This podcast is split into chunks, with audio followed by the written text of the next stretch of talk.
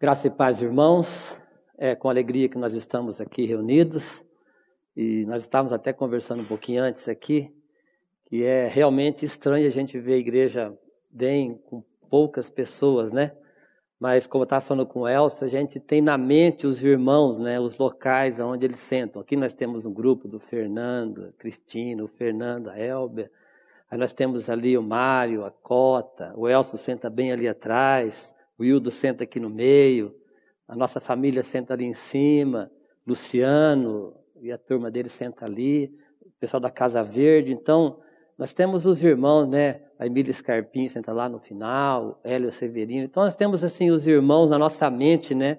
Os locais aonde eles sentam. Então, isso é, é confortante para nós.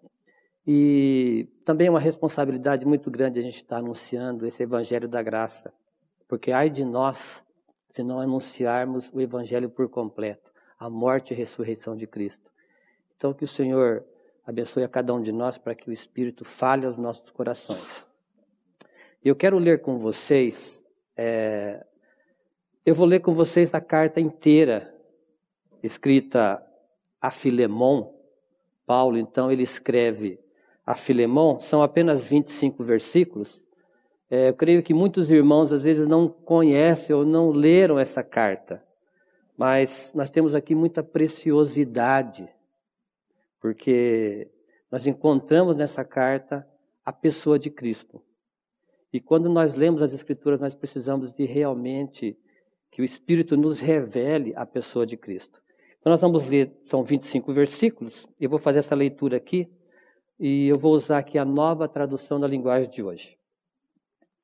Eu, Paulo, prisioneiro por causa de Cristo Jesus, junto com o irmão Timóteo, escrevo a você, Filemão, nosso amigo e companheiro de trabalho, e a igreja que se reúne na sua casa. Esta carta vai também para nossa irmã Áfia e para Arquipo, nosso companheiro de lutas.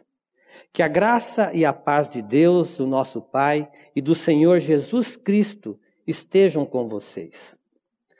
Meu caro Filemão, sempre que eu oro, lembro de você e agradeço ao meu Deus, porque tenho ouvido falar do seu amor por todo o povo de Deus e da fé que você tem no Senhor Jesus.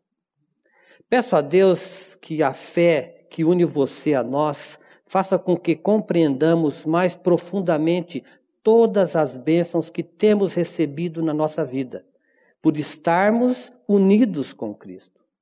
Meu caro irmão, o seu amor tem me dado grande alegria e muita coragem, pois você tem animado o coração de todo o povo de Deus. Por isso, como seu irmão em Cristo, eu sei que tenho o direito de exigir o que você deve fazer. Mas o amor que tenho por você me obriga a lhe fazer apenas um pedido. E faço isso, embora eu seja Paulo, o representante de Cristo Jesus e agora também prisioneiro por causa dele. Portanto, eu lhe faço um pedido em favor de Onésimo, que é meu filho, por estarmos unidos com Cristo, pois enquanto eu estava na cadeia, tornei-me o pai espiritual dele. Antes, ele era inútil para você, mas agora ele é útil para você e para mim. Eu estou mandando Onésimo de volta para você, e com ele vai o meu coração. Gostaria de obrigá-lo a ficar aqui comigo, enquanto estou nessa cadeia por causa do Evangelho, a fim de que ele me ajudasse em lugar de você. Porém, não vou fazer nada sem aprovação de você, para que o favor que eu lhe estou pedindo não seja feito por obrigação, mas por sua livre vontade. Pode ser que Onésimo tenha sido afastado de você por algum tempo, a fim de que você tenha de, vo de volta para sempre. A fim de que você o tenha de volta para sempre. Pois agora ele não é mais um escravo, porém muito mais do que isso é um querido irmão em Cristo. De fato, para mim ele é muito querido. E para você, agora ele é mais querido ainda. não só como escravo, mas também como irmão no Senhor.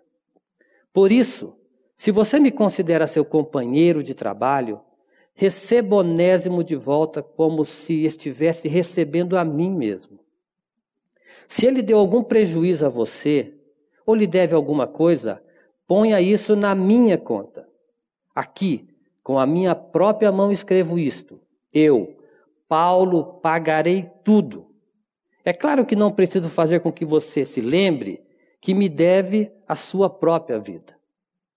Portanto, meu irmão, me faça esse favor, por causa do Senhor, anime o meu coração como irmão em Cristo. Ao escrever isso, estou certo de que você vai fazer o que lhe estou pedindo e sei até que você fará ainda mais. Peço também que prepare um quarto para mim, pois espero que Deus responda às orações de todos vocês e me deixem ir outra vez até aí.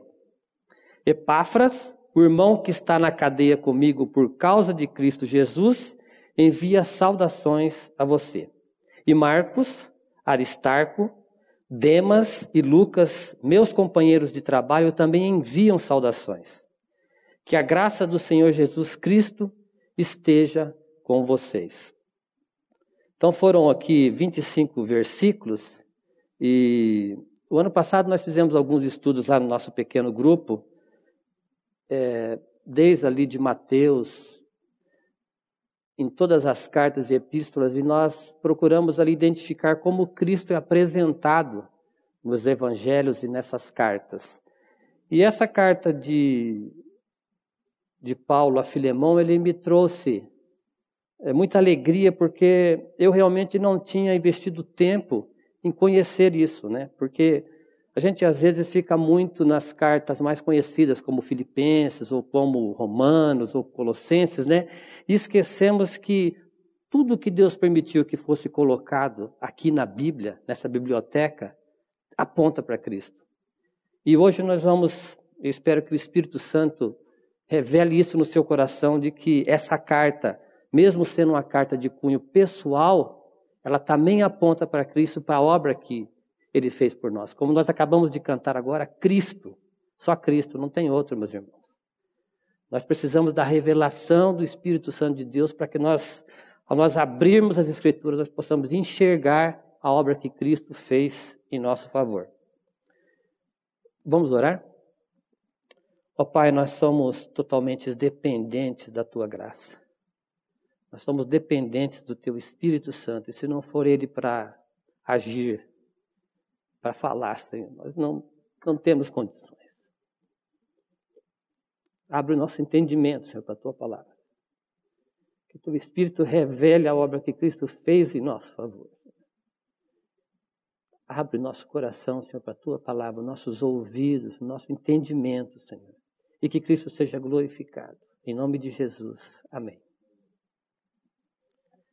Você que tem acesso à internet, você pode baixar o boletim para nos acompanhar. E o título desse estudo é Todos nós somos Onésimo.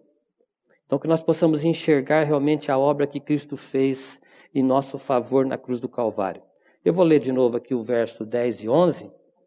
Sim, solicito-te em favor do meu filho Onésimo, que gerei entre algemas. Ele antes te foi inútil, atualmente, porém, é útil a ti e a mim. Aqui Paulo faz um trocadilho porque o nome Onésimo significa útil. Mas como depois nós vamos verificar aqui que ele é um escravo fujão, então ele se tornou inútil. Então Paulo usa desse trocadilho aqui. Esta é a carta ou epístola mais curta de Paulo, lembrando que Paulo se encontra preso agora pela segunda vez. Os teólogos chegam a dizer que existem algumas cartas, né, que foram as cartas da prisão, que foram escritas quando Paulo realmente estava preso, que é Efésios, Filipenses, Colossenses e Filemão. E o apóstolo Paulo escreveu cartas aos cristãos das igrejas de vários locais. Nós sabemos muito bem a igreja de Roma, a igreja de Corinto, a igreja da Galácia, de Éfeso, de Filipos, de Colossos, de Tessalônica. E nós temos também as cartas escritas por Paulo aos pastores, que são Timóteo e Tito, sobre questões doutrinárias, e por fim, esta carta de Filemão, uma carta de cunho pessoal, escrita de próprio punho. Aí no verso 21 nós podemos constatar isso aqui. Escrevo esta carta certo de que você fará o que lhe peço, e até mais. É, Paulo enfatiza isso porque ele costumava ditar as suas cartas. Lembrando que ele está preso, normalmente ele estava algemado com um soldado, então aqueles irmãos que eram cooperadores de Paulo, ele, Paulo ditava essas cartas e ele então escrevia.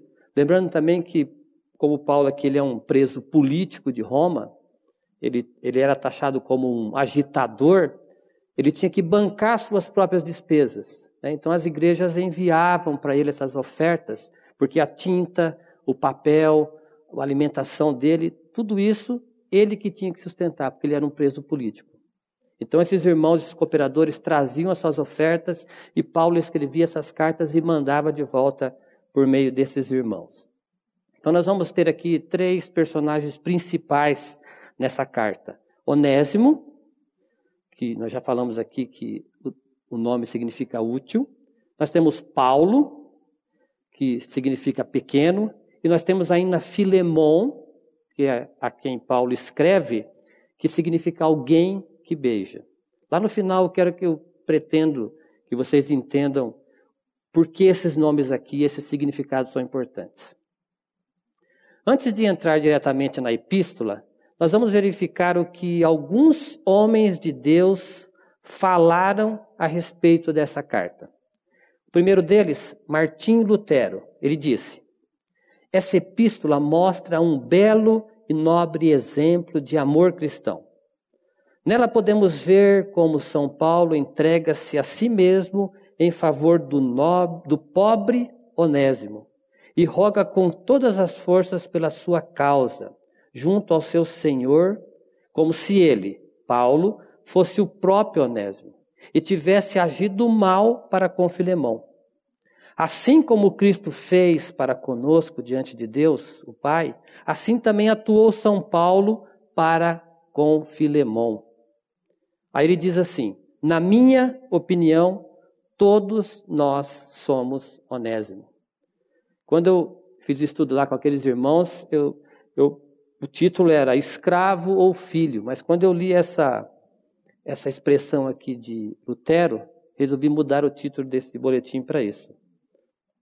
Na minha opinião, todos nós somos honestos.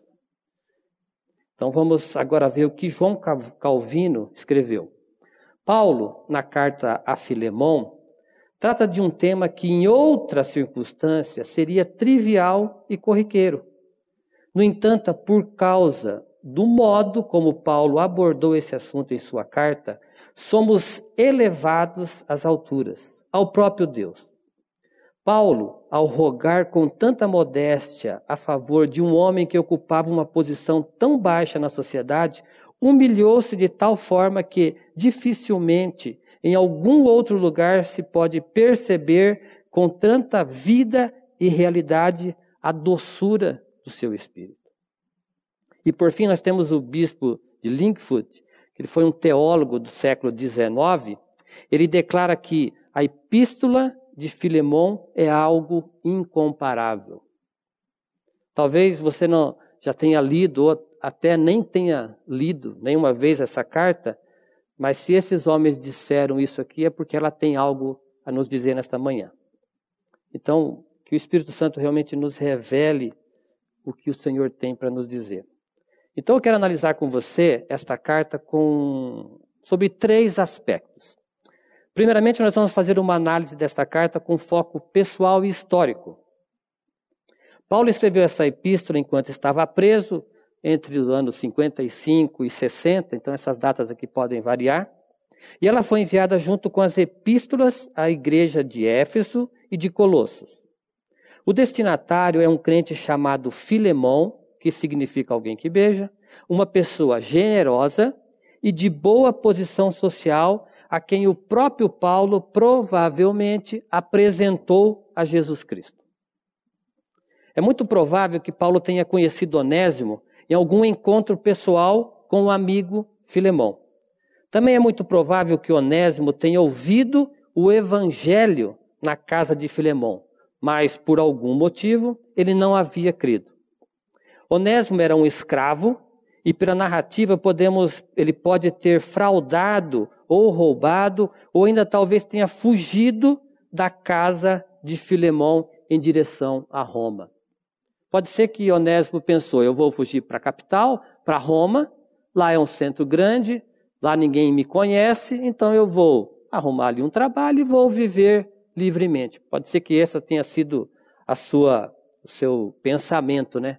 Mas acontece que ele foi descoberto, ele foi pego, e aí ele se encontra agora na prisão, e na mesma prisão em que Paulo está. E então Paulo o reconhece, então apresenta esse evangelho e ele chega a esse pleno conhecimento da verdade. Isso acontece conosco também, às vezes nós ouvimos muitas vezes a palavra, mas aquilo ali não, não chega ao nosso coração. Mas um certo dia o Espírito vem e, e fala conosco. Pode ter acontecido isso aqui com esse rapaz. Então nós não temos a descrição detalhada do fato, mas Onésimo se encontra na, se reencontra Paulo na prisão ouve o evangelho e é transformado a ponto de ficar servindo Paulo por um bom período. Tanto é que Paulo escreve destacando a qualidade de Onésimo, no verso 10. Portanto, eu lhe faço um pedido em favor de Onésimo, que é meu filho, por estarmos unidos com Cristo. Pois, enquanto eu estava na cadeia, tornei-me o pai espiritual dele. Então, vocês se lembram aqui nessa, no, no começo dessa nossa fala aqui, o destaque que Calvino dá à doçura do espírito de Paulo. Então, o que acontece? Paulo escreve pedindo por um escravo, por uma pessoa que não, não tem direito algum, mas Paulo agora trata ele como filho. Eu quero que você vá pensando agora na sua situação. Quem você era e quem você é. Você era escravo e agora nós podemos ser chamados de filho. Quero que você vá pensando nesse sentido. Paulo gostava de tratar como filhos as pessoas que ele tinha levado a crer em Jesus. Por exemplo, em Gálatas 4:19, ele diz assim: Meus filhos, por quem de novo sofro as dores de parto até ser Cristo formado em vós. E aí, nós voltarmos aqui no verso 18, mesmo ausente, né, Paulo cuida e zela pelo bem dos seus filhos na fé. Ele chega a dizer que sofre as dores de parto e até Cristo ser formado neles. Então aqui nós encontramos essa doçura da vida de Paulo. E Paulo, no verso 18, ele diz assim: É bom ser sempre zeloso pelo bem e não apenas quando estou presente convosco. Então, Paulo aqui, ele zelava pela alma, pela vida daqueles irmãos a que ele tinha apresentado a Cristo. Por isso que ele mesmo ele sofre, porque nesse processo de salvação da alma, a vida de Cristo está sendo formada em nós. Depois de um período na companhia de Paulo, Onésimo foi enviado a Colossos com Tíquico, levando a, as cartas à igreja de Éfeso e de Colossos e também a sua própria defesa perante Filemão. O verso 4, Colossenses capítulo 4, verso 9, nos diz isso. Em sua companhia vos envio Onésimo, o fiel amado irmão, que é, o, que é do vosso meio e eles vos farão saber tudo que por aqui ocorre. Então, Paulo está mandando essa carta a Colossos, está mandando Tíquico e está enviando também Onésimo junto com essa carta e com a própria defesa dele. Então, ele manda a Filemão e aos irmãos ali de Colossos. Esta foi então a nossa primeira análise do ponto de vista pessoal, para vocês entenderem o contexto da carta. Em segundo lugar, nós podemos analisar a Epístola de Filemão como uma carta que trata de um problema social A escravidão era uma instituição social. Roma dominava um povo e os vencidos eram dados aos nobres ou vendidos como escravos em praça pública. E os escravos, se vocês sabem muito bem, eles não possuem direito algum. Vocês lembram também que o povo judeu foi levado como escravo. Daniel, seus amigos, José e tantos outros foram levados como escravos. E é bom também a gente lembrar que nesse, nesse primeiro século aqui, é, nós encontrávamos pelo menos quatro tipos principais de escravos, quatro classes, vamos dizer assim. Nós tínhamos o escravo rural, aquele que executava os trabalhos agrícolas e vivia em condições penosas. Nós tínhamos um outro grupo que eram os escravos das minas, esses eram os que mais sofriam, e vocês sabem que não existia lei trabalhista, o escravo não tem direito algum, trabalhava de sol a sol naqueles locais terríveis. Nós tínhamos ainda os escravos de cidade, esses normalmente eram os mais favorecidos, pois eles podiam exercer tarefas das mais variadas, é, inclusive com status, às vezes como secretário, às vezes como pedagogo, executando tarefas do lar, às vezes também como mordomo. E nós tínhamos ainda os escravos públicos, aqueles que realizavam as tarefas para o Estado. Então tinha que limpar a cidade, tinha que construir, tinha que fazer a manutenção, esses escravos que faziam esses trabalhos. Esses são os principais, existiam outros ali também. Então Onésimo provavelmente era um escravo de cidade. Talvez até exercesse alguma função na casa de Filemão. Digo isso por ele conhecer Paulo. Como já dissemos, provavelmente Onésimo estava preso por ter fugido ou cometido algum delito contra o seu dominus. As leis da época eram rígidas para com o escravo fujão ou ladrão. E essas penas poderiam variar entre castigo, ser vendido, marcado com ferro ou ainda punido até a morte. Essa era a punição para esse tipo de crime, de delito que um escravo cometia. Então, por isso é que Paulo intercede por Onésimo. O verso 18 e o verso 19 nos diz: Se ele deu algum prejuízo a você, ou lhe deve alguma coisa, ponha isso na minha conta. Aqui com a minha própria mão escrevo isto. Eu, Paulo, pagarei tudo. E é claro que não preciso fazer com que você lembre que deve a sua própria vida. Então aqui Paulo dá até uma cobrada, né? Interessante esse, esse verso 19 aqui. Mas ele, Paulo, ele está falando assim: olha, o que ele te causou, se ele te deu algum prejuízo, eu vou pagar. Coloca isso na minha conta. Ele está livre, ele não te deve mais nada. Eu vou pagar você. E lembra, o, o, o Filemão, que você também me deve a sua própria vida, né? Paulo dá aqui essa, esse alerta para ele. Então Paulo assume essa dívida de Onésimo.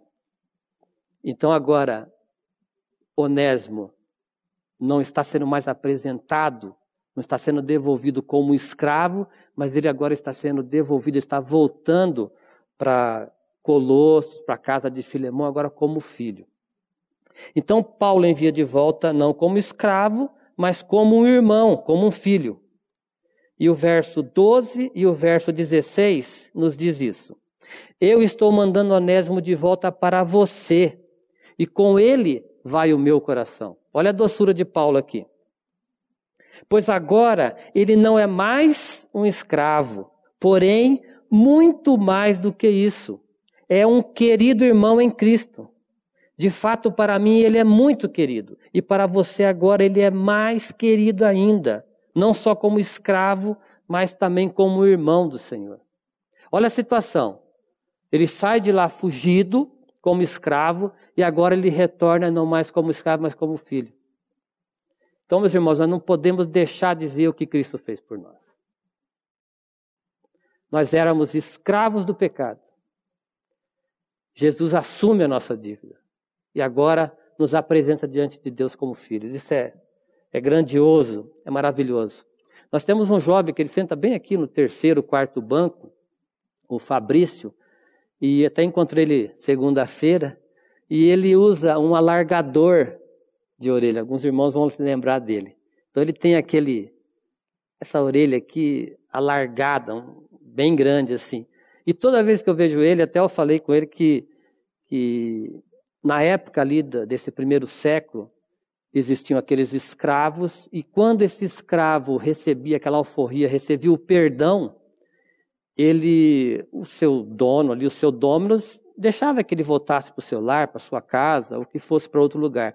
Mas esse escravo, por ele amar aquele lugar, por ele amar aquele dono, por ele amar aquele, aquele local onde ele estava, ele resolvia ficar ali, não mais como escravo, mas agora por amor. Então o que acontecia? Era o que acontecia na época lá. Eles iam até a porta, no umbral lá, colocava a orelha no canto ali, pegava um furador, um perfurador e furava a orelha daquele escravo. Então, quando as pessoas vissem aquele escravo com o seu dono na rua, ou fosse ao lar, ou visse ele em qualquer lugar, sabiam que aquele escravo que tinha aquela orelha perfurada, ele não era mais um escravo obrigado a executar a tarefa, mas ele era um escravo de amor. Então ele agora estava servindo ao seu Senhor por amor, porque ele quis. Gente, é isso que Deus fez conosco. Que o Senhor alargue não só as nossas orelhas, mas o nosso coração. Para que nós possamos enxergar isso, essa obra, que nós possamos servir a Cristo por amor, não por obrigação, nós não temos obrigação de vir aqui na igreja ou de ler a palavra. Nós fazemos isso por amor, pela obra que Cristo fez em nosso favor. É isso que nós precisamos enxergar. Que o Senhor abra o nosso entendimento para isso. Então, essa foi a exposição de um problema social que existia naquela época. E existe hoje, né, meus irmãos? Existe tanta gente escrava do pecado. Escravo, sendo dominado que precisam de libertação. Agora nós vamos para o último e mais importante ponto dessa carta. Esse terceiro e mais importante, pois devemos considerá-lo do ponto de vista espiritual, que significa ver a obra que Cristo realizou em nosso favor. Eu espero que você perceba esse indescritível amor que Jesus Cristo expressou por nós na cruz. Como disse Lutero, na minha opinião, todos nós somos honestos. Por quê? Primeiro, nós estávamos presos no império das trevas. Nós lemos esse texto aqui. Cristo vem e nos resgata. Colossenses 1,13. Ele nos libertou do império das trevas e nos transportou para o reino do Filho do seu amor. Aonde estão agora aqueles que foram justificados e regenerados? Os que nasceram de novo, os que se, se tornaram filhos. Eles estão no reino do Filho do seu amor. Jesus garantiu isso que Ele e o Pai são um. E se estamos no Filho, nós somos um com Deus. Olha o privilégio que nós temos, irmãos. Jesus, lá no capítulo 17 de João, ele fala que ele pede a Deus que aonde ele estiver, estivesse aqueles que ele deu a ele. E se nós estamos em Cristo e Cristo está em Deus, onde é que nós estamos? Nós estamos em Deus. Só que nós não temos essa dimensão. Se o Espírito Santo de Deus não revelar isso ao nosso coração, nós não vamos saber isso nunca. Nós precisamos dessa revelação. Segundo ponto, nós estávamos presos, sem direito algum. Escravo não tem direito. Éramos escravos do pecado. Vivíamos sob o domínio do inimigo de nossas almas. E nós vamos ler agora três textos em Colossenses 1, 21 e 22, em Tito 3, de 3 a 4, em Efésios 2, 12. E a vós outros também, que outrora eres estranhos e inimigos no entendimento pelas vossas obras malignas. Agora, porém, vos reconciliou no corpo da sua carne, mediante a sua morte, para apresentar-vos perante Ele santos, inculpáveis e irrepreensíveis. É isso que Jesus fez por nós. Pois nós também outrora éramos nécios, desobedientes, desgarrados, escravos de toda sorte de paixão e prazeres, vivendo em malícia e inveja, odiosos e odiando-nos uns aos outros. Olha que estado, meus irmãos, do escravo, do pecado.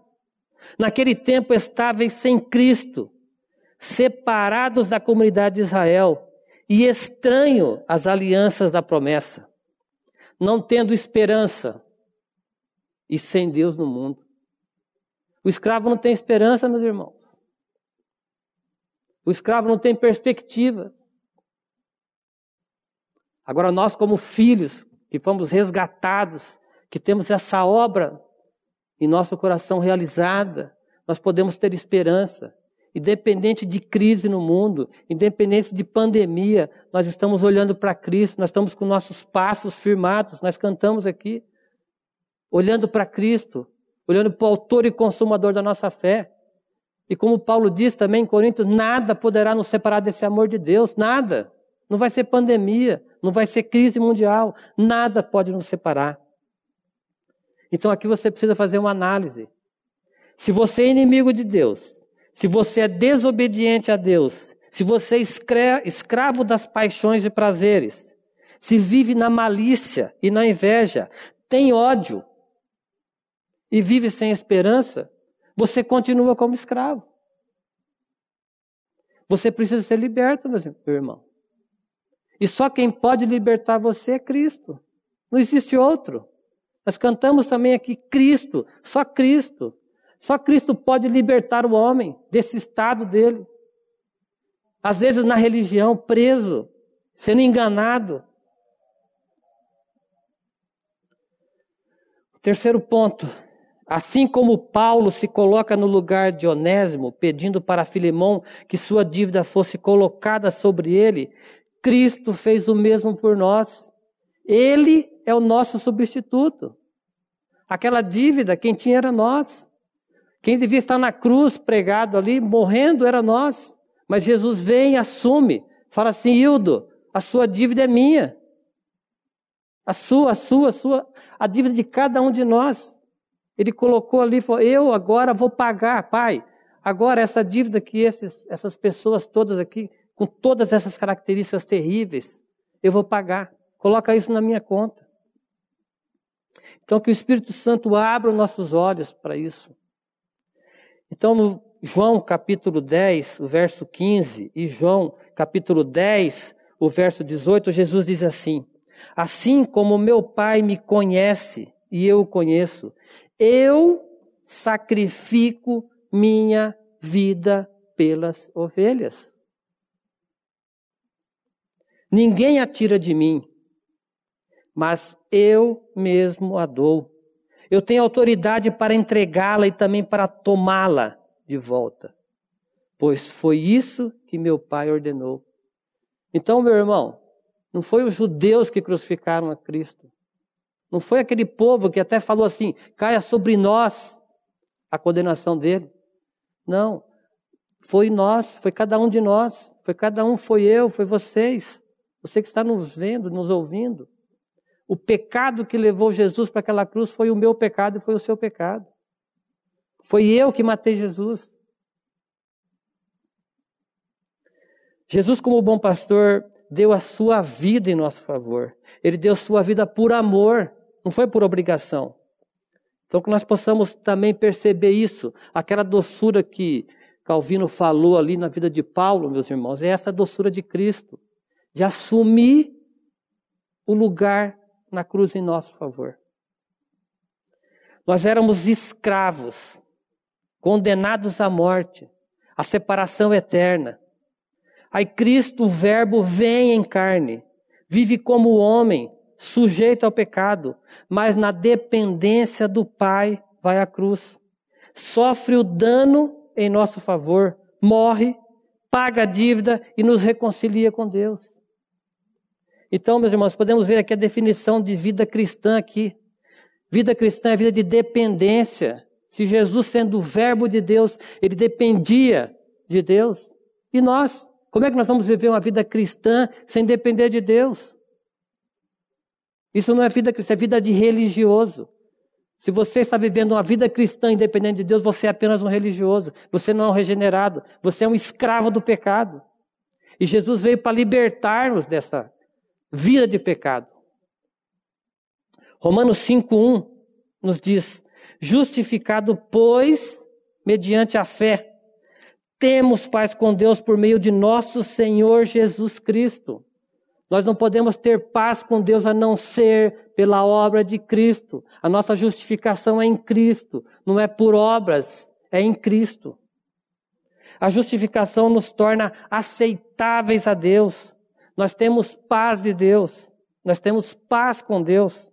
E ao mesmo tempo ocorre a regeneração na qual ganhamos a nova vida. 2 Coríntios 5,17 é um texto conhecido. E assim que se alguém está em Cristo, é nova criatura. As coisas antigas já passaram, eis que se fizeram novas. Outra versão diz eis que tudo se fez novo. Então essa é a obra que Cristo fez em nosso favor, para que nós deixássemos de ser escravos e vivêssemos agora como filhos. Me permita um testemunho pessoal rápido. Eu era escravo do pecado, meus irmãos, dentro da igreja. Mas aí um dia chegou dois seminaristas lá em Astorga, em, isso lá em 1985. O Hilton está rindo porque ele é da minha idade. Lá para os 85, chega dois seminaristas lá e chegaram a falar assim: Marcos, você precisa morrer com RM66. Eu falei, caramba, nunca vi essa arma? Né? Eu não entendo de arma, nem fui servir no quartel, mas eu sei que tem 22, tem 32, tem 38, tem 45, aí basicamente isso que eu sei. Mas RM66, né? E eles, eles vinham, passavam a semana aqui em Londrina e voltavam na outra semana. E eu fiquei aquela semana angustiado. Que história que é essa de RM66? né? E aí, quando eles voltaram, eu falei, ô Geraldo, que história que é essa, rapaz? Eu fiquei procurando, não achei essa tal dessa arma 66 aí. E ele me disse assim, Romanos 6,6.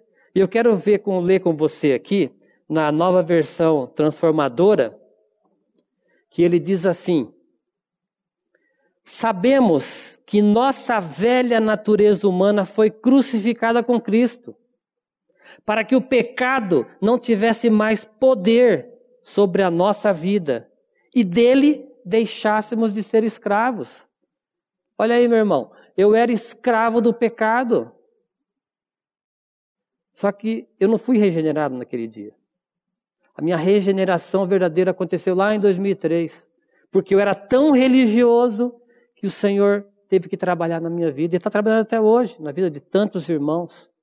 Mas eu sabia, eu conhecia apenas o Cristo histórico, aquele que morreu na cruz.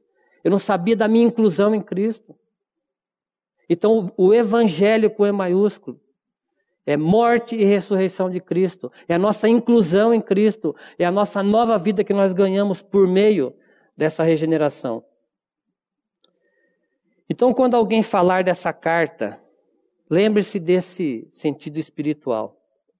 Nós éramos escravos, perdidos, fujões, sem direitos. Aí Cristo nos amou de tal forma que nos deu a sua própria vida. Ele pagou a sua e a minha dívida.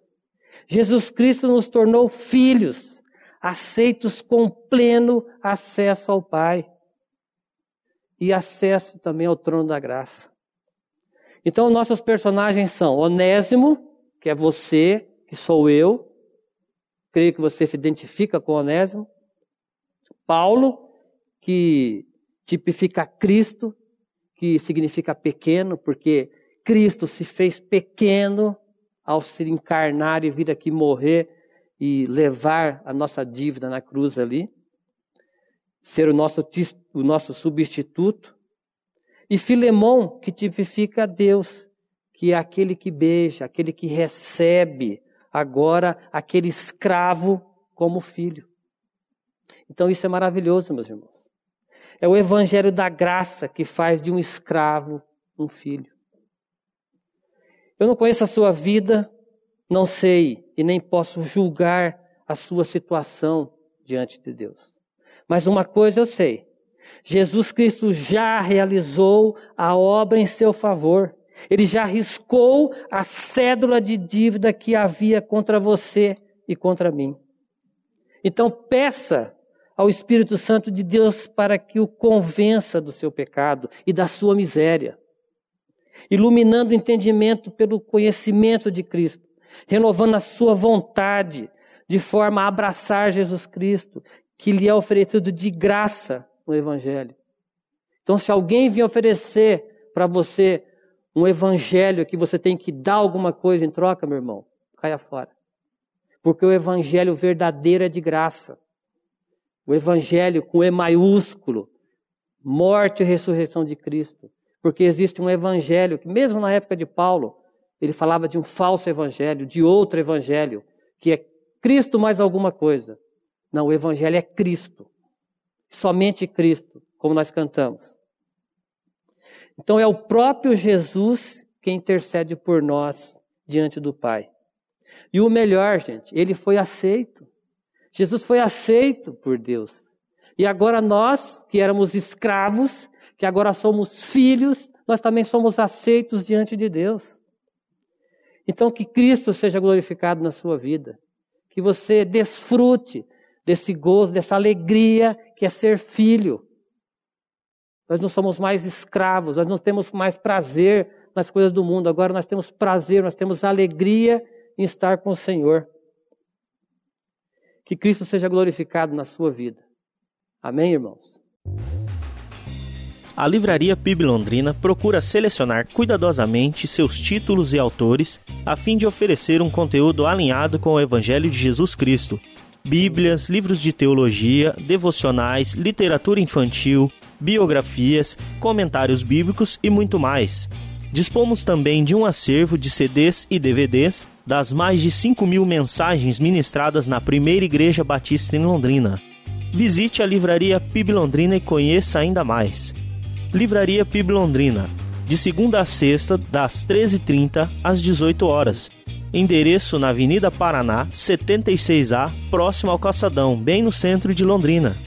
Ligue para 3372 8921 ou acesse o site www.livrariapiblondrina.com.br.